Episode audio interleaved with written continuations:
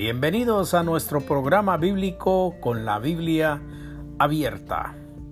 Llegamos a ustedes todos los días con la palabra de nuestro Señor y el mensaje directamente escrito en la Biblia por obra y gracia del Espíritu Santo. Gracias por escucharnos. Bienvenidos una vez más. Les habla su anfitrión y hermano en Cristo, Julián Rizo. Bienvenidos.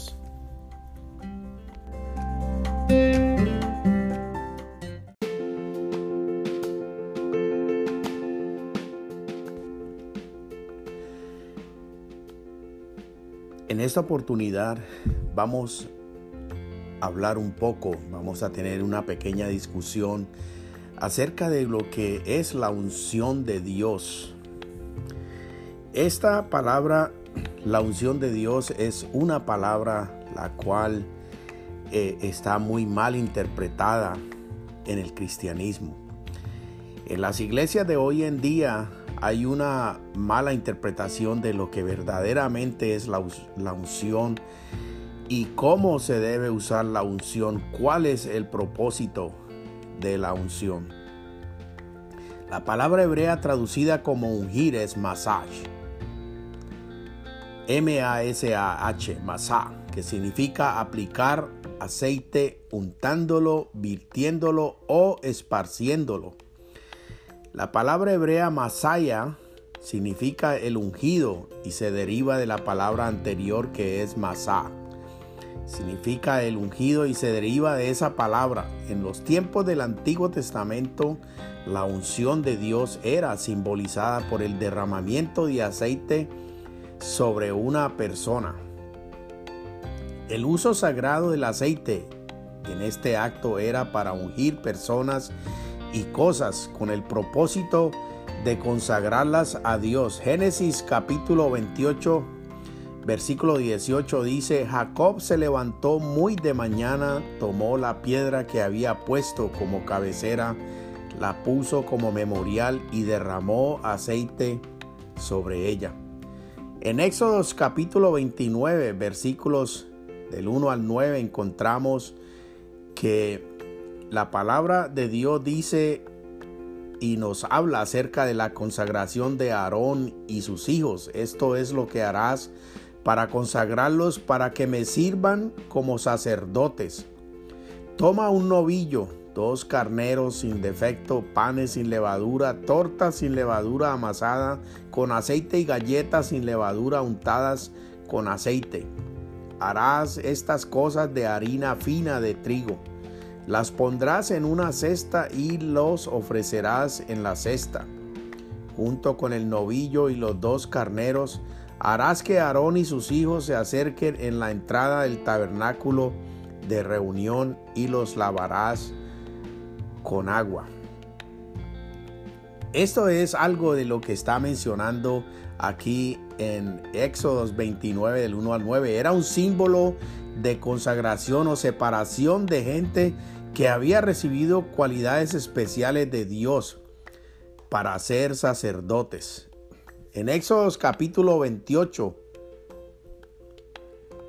versículo 41 dice, con ellos vestirás a tu hermano Aarón y con él a sus hijos los ungirás, los investirás y los consagrarás para que me sirvan como sacerdotes. En Éxodos 29 del 1 al 9 dice, esto lo harás para consagrarlos que, que se está refiriendo a los hijos de Aarón que ya hemos leído para ser reyes. Primera de Samuel, capítulo 10, versículo 1 encontramos que la Biblia dice, entonces Samuel tomó un frasco de aceite, lo derramó sobre la cabeza de Saúl y le besó diciéndole, ¿no te han ungido Jehová como el soberano de su heredad? Y para ser profetas en Primera de Reyes, capítulo 19, 16, también encontramos esta eh, coyuntura o este soporte bíblico. Una vez ungidos, eran considerados como apartados para el servicio exclusivo de Dios. Esta unción era para una función específica, pero podría cambiar como se puede observar en las tres unciones del rey David. En primera de Samuel 16:13 dice, Samuel tomó el cuerno de aceite y lo ungió en medio de sus hermanos y desde aquel día en delante el Espíritu de Jehová descendió con poder sobre David. Luego Samuel se levantó y regresó a Ramar.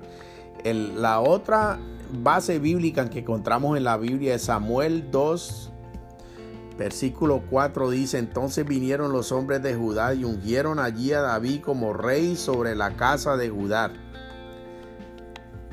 David bendice a la gente de Jabes. Informaron a David diciendo, los hombres de Jabes en Galá son los que sepultaron a Saúl. Tenemos otro, otro versículo bíblico en Samuel 2, en segunda de Samuel 5.3. Eh, Dice, eh, fueron pues todos los ancianos de Israel al rey en Hebrón y el rey de David hizo un pacto con ellos en Hebrón delante de Jehová. Entonces ungieron a David como rey sobre Israel. Las dos principales palabras griegas traducidas como unción en el Nuevo Testamento son aleipo, que se escribe A-L-E-I-P-H-O, aleipo, o quizás se puede pronunciar aleifo, que es usada para referirse a la unción de cualquier clase, y la otra es crío, con su correspondiente sustantivo crisma. Esta es la más limitada en su uso porque se refiere a lo sagrado o a las unciones simbólicas. Ambas palabras significan el untar, ungir o esparcir un perfume, aceite o ungüento. El título de a Cristo usa la segunda palabra y significa el ungido. El Nuevo Testamento no habla de ungir con aceite en los servicios religiosos y para consagrar gente para el liderazgo, aunque instruye a los ancianos para ungir con aceite de los enfermos y orar por ellos. Santiago 5:14 dice, ¿Está enfermo alguno de vosotros que llame a los ancianos de la iglesia y que oren por él, ungiéndole con aceite en el nombre del Señor? El Nuevo Testamento habla más bien de la unción espiritual por la cual Dios consagra a todos los creyentes para que le sirvan investidos del poder del Espíritu Santo. Segunda de Corintios, Dios 1, segunda de Corintios capítulo 1 versículo 21 dice, y Dios es el que nos conforma con vosotros en Cristo y el que nos ungió. El versículo 22 dice, en segunda de Corintios 1, 22 dice, es también quien nos halló y ha puesto como garantía al Espíritu en nuestros corazones. En primera de Juan 2:20, pero vosotros tenéis la unción de parte del Santo y conocéis todas las cosas. El versículo 27 en, en primera de Juan dice 2:27 dice, en cuanto a vosotros, la unción que habéis recibido de él permanece en vosotros y no tenéis necesidad de que alguien os enseñe. Pero como la misma unción os enseña acerca de todas las cosas y es verdadera y no falsa, así como os enseñó permanecer en él. Entonces, todo lo que la, lo que la Biblia, todas las cosas que nosotros tenemos, todas las preguntas, todas estas inquietudes eh, que, que aparecen en la iglesia se deben consultar bíblicamente porque es preciso por eso eh, eh, es preciso ir a la escritura. Yo no puedo, yo no puedo estar inventando con las cosas de Dios. Yo no puedo inventar con las cosas de Dios. Yo no puedo porque a mí me dio la gana y pensé que eran así. Entonces así yo las voy a hacer. Eso, eso no es bíblico. Nosotros tenemos que andar en un camino bíblico todo el tiempo, en un camino espiritual, respetando las cosas de Dios y haciendo las cosas de Dios con respeto y en orden, como dice la palabra de Dios. Hágase todo en orden y con respeto. Eso es lo que la palabra de Dios dice, porque al final del día lo que nosotros estamos buscando en el caminar cristiano, en el caminar de nosotros, es nuestra salvación. Yo no puedo empezar a jugar con estas cosas. Yo no puedo pensar a utilizar estas cosas de las cuales yo no tengo ningún conocimiento ni tengo una base profunda de estudio para yo poder lidiar con estos asuntos. Por eso es que debemos entender que nosotros estamos en el Nuevo Testamento, nosotros somos regidos por el Nuevo Testamento y por esa razón es que no se usa la unción hoy en día en la iglesia.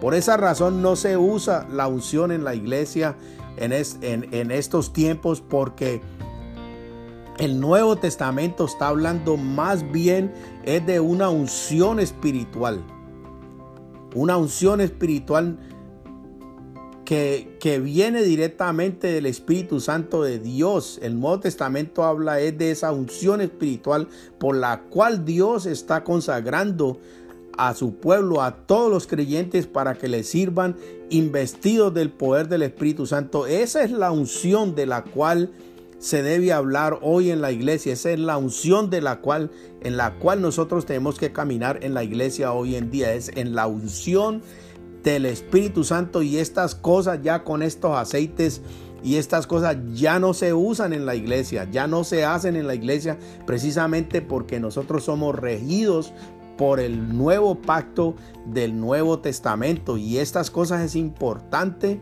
que nosotros como cristianos las estudiemos bíblicamente, bíblicamente, directamente de la palabra de Dios, que es donde están todas las cosas y están todas las respuestas de todo lo que nosotros necesitamos saber para caminar en el cristianismo espiritualmente. En la iglesia del primer siglo no se ungía con aceite a alguien que iba a ser consagrado para el liderazgo, pero sí había imposición de manos sobre aquellos dedicados al servicio del Señor y podría decirse que la imposición de manos del Nuevo Testamento equivale o simboliza a la unción con aceite del Antiguo Testamento porque ambas simbolizan la unción del Espíritu Santo porque ambas simbólicamente representan la impartición de la unción de Dios y la consagración de las personas.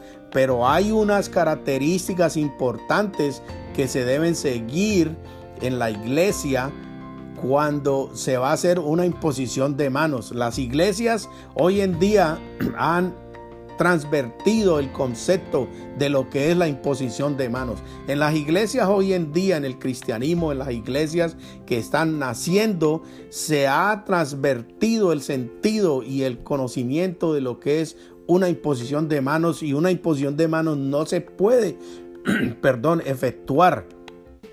De ninguna manera se puede efectuar en una reunión, en cualquier reunión que a mí se me ocurrió, entonces yo voy a imponer manos en personas que acaban de llegar a la iglesia, entonces nosotros vamos a tener una reunión y va a haber imposición de manos. No, Señor, eso no es bíblico, eso no se utiliza, no se está utilizando bíblicamente la imposición de las manos porque precisamente por esa razón en las iglesias hay que tener mucho cuidado cuando se va a utilizar estos estas cosas importantes bíblicas como la unción y la consagración y la imposición de manos. La imposición de manos debe ser dirigida y debe ser efectuada por una persona que está bastante definida y bastante crecida y bastante madura en el Espíritu Santo, una persona que verdaderamente tiene el Espíritu Santo y que ha demostrado tener el Espíritu Santo a través de sus dones la, imposición de manos es una cosa muy delicada y es una cosa que no se aconseja en las iglesias porque por la mala interpretación que hay hoy en día y, lo, y las malas cosas que se están haciendo hoy en día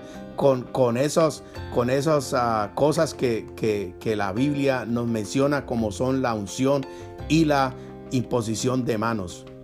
Hoy en día eh, encontramos iglesias en las cuales se están imponiendo manos, se están sanando gente que están en, silla de ruedas por todos estos eh, pastores que están más torcidos que, que cualquier cosa porque lo que están buscando no es dirigir un pueblo con un conocimiento y una base bíblica respetable, sino que están fuera del Espíritu Santo, están fuera del camino de Dios y están dirigiendo un pueblo al cual lo mantienen ciego, porque el pueblo no se interesa de estudiar las escrituras, que es donde se encuentra verdaderamente la esencia de Dios. Tomando en cuenta todos estos hechos, podemos definir la unción como Dios derramando su espíritu sobre y dentro de nuestras vidas cuando nos consagramos a Él capacitándonos de esta manera para servirle con su poder y a la vez impartir sus vidas en la vida de quienes ministramos. Vamos a hablar un poquito de la importancia de la unción de Dios. Un líder de la iglesia de Dios sin la unción sería incapaz de producir fruto duradero en el reino. Solo con la unción del Espíritu Santo se puede producir vida verdadera. Solo como líderes de Dios puede, pueden moverse con la unción de Él para realizar lo que el Señor les ha pedido. Después de todo, es solo el Espíritu Santo quien hace que los cambios en la vida de las personas permanezcan. Por lo que el aspecto más importante de cualquier ministerio de un líder no es cómo luce o cuánto conoce, sino cuán bien puede fluir la unción de Dios en su vida. Esas son cosas profundas que hay que tener en cuenta, mis queridos amigos, mis queridos hermanos que me escuchan. Estas son cosas importantes y, y estas son cosas y son aspectos importantes del ministerio de un líder y de la iglesia. Y es como luce o como cuánto no, no se tiene que ver lo lindo que seamos nosotros, no tiene que ver con cuánto eh, estamos conociendo, sino cuán bien puede fluir la unción de Dios en la vida de cada uno de nosotros. Nosotros podemos perfectamente, si somos gentes espirituales, nosotros podemos ver verdaderamente quién es la persona en la iglesia que tiene la unción y tiene al Espíritu Santo ¿Cuáles son estas personas en la iglesia que pueden dirigir un grupo, que pueden influir y pueden dar esa bendición del Espíritu Santo a otros hermanos? Y hay que tener mucho cuidado cómo se llevan a cabo las cosas, las reuniones y las situaciones que se hacen dentro de la iglesia. Esto es importantísimo. Estas son cosas delicadas. Las cosas de Dios son delicadas, mis queridos amigos. Delicadas, delicadas y se deben respetar al máximo.